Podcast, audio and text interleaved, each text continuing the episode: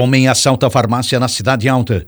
A Polícia Militar registrou ocorrência de roubo no início da tarde de ontem, quarta-feira, dia 21. O crime ocorreu na zona sul de Araranguá. Os policiais militares foram acionados por volta de 13 horas e 30 minutos, uma e meia da tarde, depois que uma farmácia localizada na Avenida Presidente Angular, na Cidade Alta, foi alvo de assalto a uma armada. De acordo com o relato das vítimas, a uma das guarnições da PM, um homem invadiu o estabelecimento comercial e, simulando estar na posse de uma arma de fogo, rendeu funcionários e fugiu após roubar 400 reais em dinheiro do caixa da empresa. A Polícia Militar esteve no local da ocorrência, montou um cerco, efetuou diversas buscas, mas o criminoso até agora não foi localizado. Homem é morto a tiros no interior de Passo de Torres. A Polícia Militar de Passo de Torres registrou um homicídio na madrugada de ontem, quarta-feira, dia 21, no interior daquele município. A princípio, uma guarnição da Polícia Militar foi acionada depois que um veículo incendiado teria sido abandonado na localidade de Curralinho.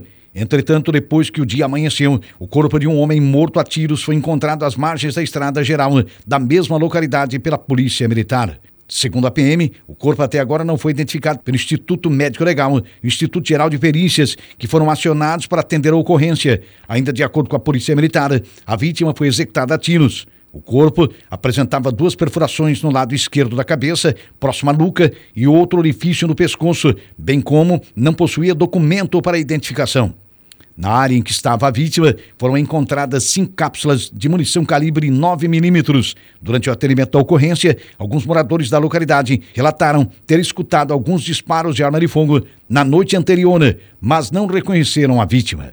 Técnicos do Instituto Geral de Perícias de Araranguá resgataram o corpo para o exame cadavérico. A Polícia Civil também foi acionada para atender a ocorrência e irá investigar a autoria e o que motivou mais este homicídio na região da MESC. Detento com tornozeleira eletrônica furta veículo em Brasto Norte.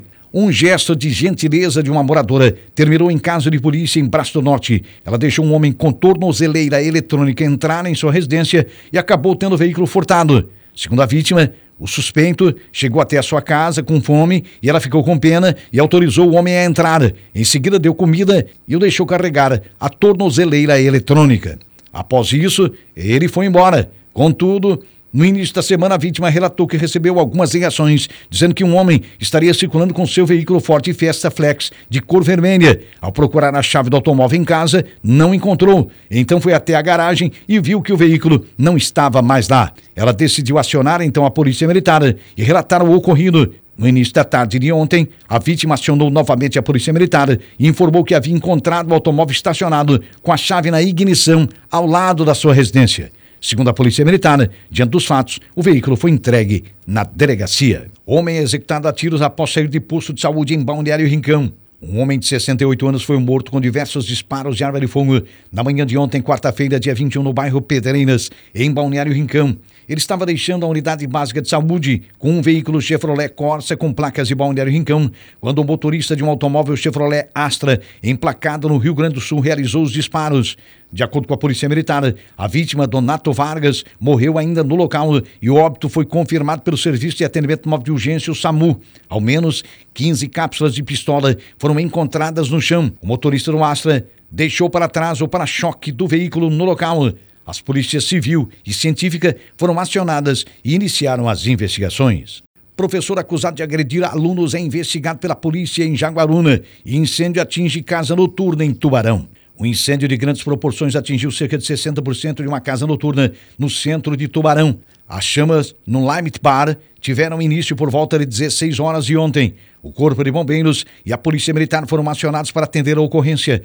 Um trecho da Avenida Marechal Deodoro, onde a boate fica, precisou ser fechado para que o trabalho de combate ao fogo fosse efetivado pelos bombeiros. Segundo os combatentes, as chamas ficaram concentradas na área central do estabelecimento e os prédios vizinhos não foram afetados. Os socorristas trabalharam no local por quase duas horas e foram gastos cerca de 3 mil litros de água para conter o fogo. Os bombeiros também informaram que não houve feridos e que uma perícia será feita para descobrir o que provocou o incêndio. Professor acusado de agredir alunos é investigado pela polícia em Jaguaruna.